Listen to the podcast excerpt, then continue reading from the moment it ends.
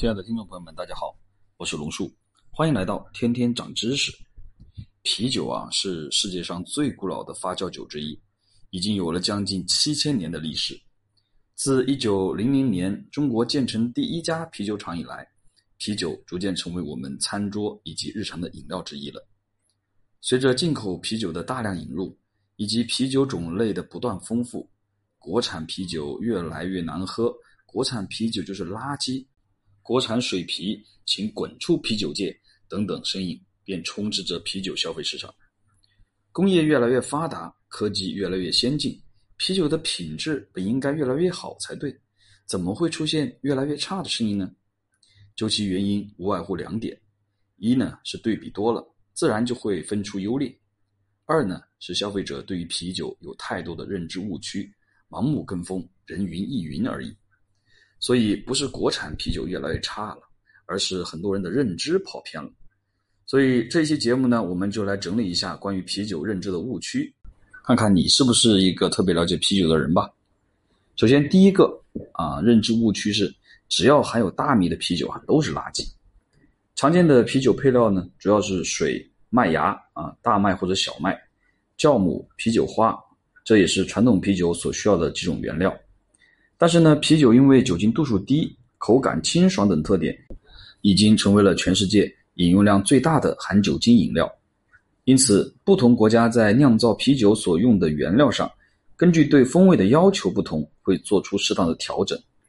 比如，以啤酒和足球闻名的比利时，为了追求啤酒风味的复杂性和多样性，在配料上只有你想不到、没有做不到的。加糖浆、陈皮和香菜籽儿的白熊啤酒，不知道您喝过没有？啤酒中加入大米，并不是国产啤酒的专利，而是美国啤酒常见的做法。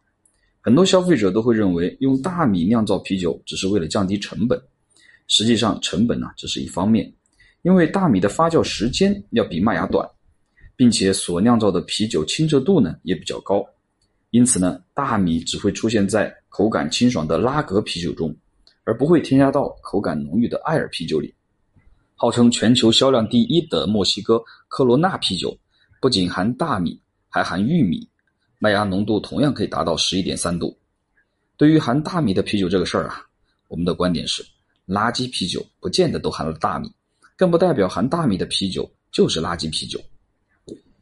第二个认知误区呢是，只要含啤酒花制品的啤酒啊都是垃圾。啤酒花呢，本身就是一种植物的花穗，加入到啤酒当中呢，可以起到澄清酒质、增加风味以及防腐的作用。虽然全世界都在酿啤酒，但是种植啤酒花的国家可不是遍地都是，而不同地区产啤酒花的品质差异也是很大的。海量的啤酒酿造对于啤酒花的需求也是巨大的。为了便于储存和运输，啤酒花呢会以三种形态存在。也就是干花、颗粒和净膏，三者之间的区别主要在体积和纯净度上。干花呢比较松散，在运输还是储存所占的空间都比较大。将干花粉碎压成颗粒以后，无论储存还是运输上呢都比较方便，成本呢也更低。啤酒花净膏呢是一种啤酒花萃取浓缩而来的膏状产品，而非化学合成的添加剂。浓缩萃取的技术在很多领域都在使用。比如最常见的浓缩果汁、浓缩咖啡等等。净膏呢，相较于干花或者颗粒，有效成分的纯度更高，成本呢更低，相应的风味物质呢比较少。因此，多数的小批量酿造的艾尔啤酒呢会使用干花，而大批量酿造的拉格啤酒呢会使用到颗粒或者净膏。关于啤酒生产酿造的法律法规中，并没有严格限制使用干花、颗粒还是净膏。可以统称为啤酒花或啤酒花制品，也就是说，即使你看到配料表中标注的是啤酒花，有可能是干花，也有可能是颗粒或者净膏。因此来讲，通过啤酒花制品还是啤酒花净膏来判断一款啤酒的品质的话，是毫无根据的。更不要把啤酒花净膏当成是洪水猛兽。高端啤酒其实也有用净膏，同理，低端啤酒也有用颗粒的。第三个误区呢是进口啤酒要比国产啤酒好，能够出口到国内的进口啤酒往往都是品质比较高的，但不代表国外的啤酒都比国产的好。国外也有穷人，也需要二锅头这种品质和价位的啤酒，只是他们不会把这种啤酒出口到中国而已。但是近些年，中国很多商人也会在国外建啤酒厂，生产低品质的啤酒，穿上进口啤酒的外衣，卖回国内，价格呀甚至比国产啤酒还要低。消费这类啤酒的，往往就是那些崇洋媚外的人。第四个误区呢，就是酒精度越高的啤酒越好。啤酒进入中国已经一百多年时间了，很多消费者还是分不清酒精度和麦汁浓度的关系。啤酒上的包装会标注两种度数。一个呢是酒精度，一个是麦汁浓度，表示单位是不一样的。啤酒的浓度的单位呢是百分比啊，而那个麦汁度的标准单位是度。啤酒中的酒精呢是由原料中的淀粉或者糖分的含量和发酵程度所决定的。淀粉糖含量越高，发酵越完全，酒精度就越高。而啤酒中的麦汁浓度呢是用来计量发酵前可发酵糖分的含量。就是指开始发酵时原料中麦芽汁的糖度，麦汁浓度越高，营养价值也越高，相对应的蛋白质含量越高，泡沫的细腻、丰富、持久程度越高，而酒体的厚重感呢也越高。因此啊，麦汁浓度才是衡量一款啤酒的硬性指标，而不是酒精度。第五个误区呢是泡沫越丰富的啤酒越好。啤酒中泡沫的丰富程度呢是由蛋白质含量而决定的。但是有些啤酒为了追求酒体的清澈和口感的清爽，会将令酒体浑浊的蛋白质过滤，相应的泡沫的丰富程度也会受到影响。对于不同喜好的消费者，并不是千篇一律都喜欢口味重或者泡沫丰富的啤酒，因此通过泡沫是否丰富来鉴别啤酒的品质呢，也是不客观的。第六个误区呢是德国的啤酒最好。啤酒虽然说不是德国人发明。但德国是现代啤酒的起源地，并且有啤酒酿造最严格的法律。在德国，对于酿造啤酒的原料和酿造的工艺是有极其严格的要求和约束的。因此，对于德国啤酒，只能用传统和纯正来形容。说德国啤酒最好，第一个站出来反对的就是比利时。说德国啤酒好的，一定是没喝过比利时啤酒的。在纯正性上，比利时啤酒是不输给德国的。而在啤酒的创新和风味以及口感上，比利时可以直接碾压德国。如果你喝过比利时啤酒，你就一定会认同我的观点。第七个误区呢是精酿啤酒是最好的啤酒。精酿啤酒的概念是美国人提出来的，主要目的呢还是为了保证啤酒的纯正性，类似于德国啤酒的概念，并不证明精酿就一定是好啤酒。而对于国内消费者来讲，对精酿啤酒的理解要高于美国精酿几条街。我们认为的精酿一定是精细化酿造的啤酒，必须是好啤酒。可惜的是，在这方面呢，也没有严格的定义和标准。即便中国也有精酿啤酒协会，但是没有法律上的标准，“精酿”两个字也就成了一种噱头。如果你不认同我的观点，当两块钱一瓶儿也叫精酿的时候，你会作何感想呢？第八个误区呢，就是越苦的啤酒越好。啤酒中的苦味呢，来自于啤酒花。啤酒中的苦味跟酒体是成正比的，伴随着苦味越重，一定是其他风味的物质也越重，酒体越醇厚，才是一款好啤酒的标准。如果酒体单薄寡淡，只是苦味突出的话，那么这款啤酒是有问题的。无论啤酒还是其他酒，口感上追求的都是平衡，而并非某一方面特别突出。口感很淡，但是又非常苦的啤酒，不是啤酒花的品质太差，就是酿造技术太低，跟好啤酒的标准差得还远。第九个误区就是越浓的啤酒越好，这个说法呢，我认为还是要根据个人口味的具体情况来具体分析，不能千篇一律。艾尔啤酒浓郁，拉格啤酒清爽，而全世界销量和饮用量最大的是拉格，而并不是艾尔啤酒。中国消费者喜欢猎奇跟风，这几年大量的艾尔啤酒流行起来，肯定就是有很多消费者跟风的。但是不能用自己的口感来衡量全世界。就像白酒、酱酒火了也有跟风的，但是真的喝得习惯吗？还真不见得。喝了很多年的拉格，如今就说拉格是垃圾，那不是连自己也一起骂了吗？所以说，什么是好啤酒呢？不是千篇一律的，不仅要根据自己的喜好，还要看自己的腰包。口味重、腰包鼓就喝艾尔修道院，二三十一小瓶，有钱任性。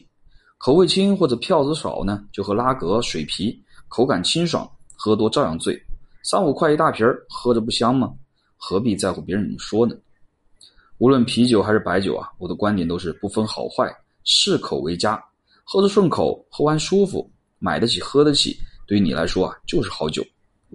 第十个误区呢，是喝啤酒会长啤酒肚。啤酒肚啊，可是让啤酒背了很多年的黑锅了。其实啊，啤酒肚只是腹部肥胖而已。喝白酒的人，甚至滴酒不沾的人，也有可能长啤酒肚。动物基因里带的就有储存剩余能量的本能。形象的来讲，骆驼是储存在骆驼峰里，而人类呢，首选是储存在腰腹部。不管什么酒，都有刺激食欲的作用，所以喝酒要比不喝酒吃的菜要多，这才是喝酒长肚子的原因所在。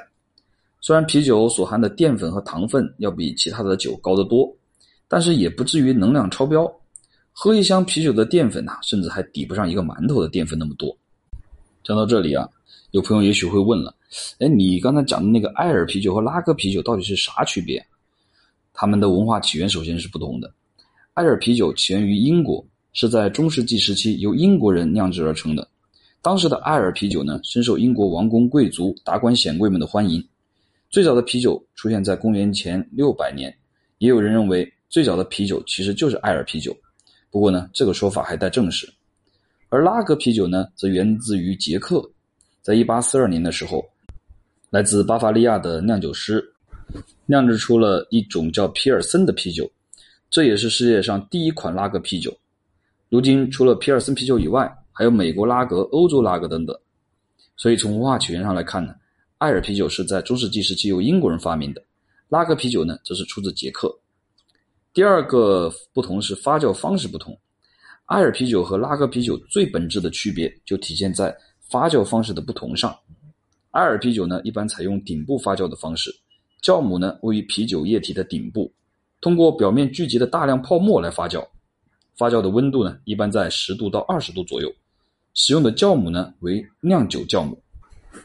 而拉格啤酒呢，采用的是底部发酵方式，酵母呢位于啤酒液体的底部，主要是以单一的酒精代谢为主进行发酵，发酵的温度一般在十度以下，使用的酵母呢为巴氏酵母，这是一种欧洲本地酿酒酵母和某种真贝酵母的杂交产物。所以从发酵的方式上来看的话，艾尔多采用顶部发酵方式，发酵温度一般在十到二十度左右；拉格呢采用底部发酵方式，发酵温度一般在十度以下。第三个区别是它们的口感风味不一样。艾尔啤酒在发酵的过程中，会在啤酒液体的顶部形成酵母层，从而生成了大量的质类和咸类物质，这是啤酒中香气和风味的主要来源。因此，艾尔啤酒的酒味啊更醇厚，酒体十分丰富，比较适合在常温下饮用。而拉格啤酒在发酵时呢，酵母主要集中在啤酒液体的底部，因此呢，酒精含量要更低一些。口感呢也比较单一，喝起来主要是大麦和小麦的味道，酒味呢相对更清爽，香气呢也比较单调。和艾尔啤酒相比，拉格啤酒更适合冷藏后饮用。所以从口感风味上来看的话，艾尔的酒味要更醇厚一些，酒体呢十分丰富，而拉格的酒味要清淡一些，香气比较单调，口感呢也比较单一。第四个不同呢是成本和产量的不同。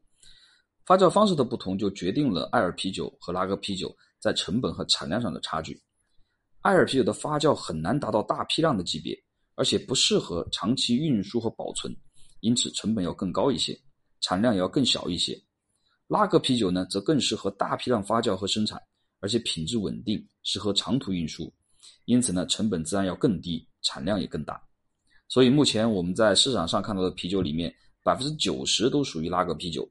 像咱们国家比较常见的青岛啤酒啊、雪花啤酒啊、燕京啤酒啊，以及国外品牌嘉士伯啊、百威、科罗娜，都属于拉格啤酒大家庭的一员。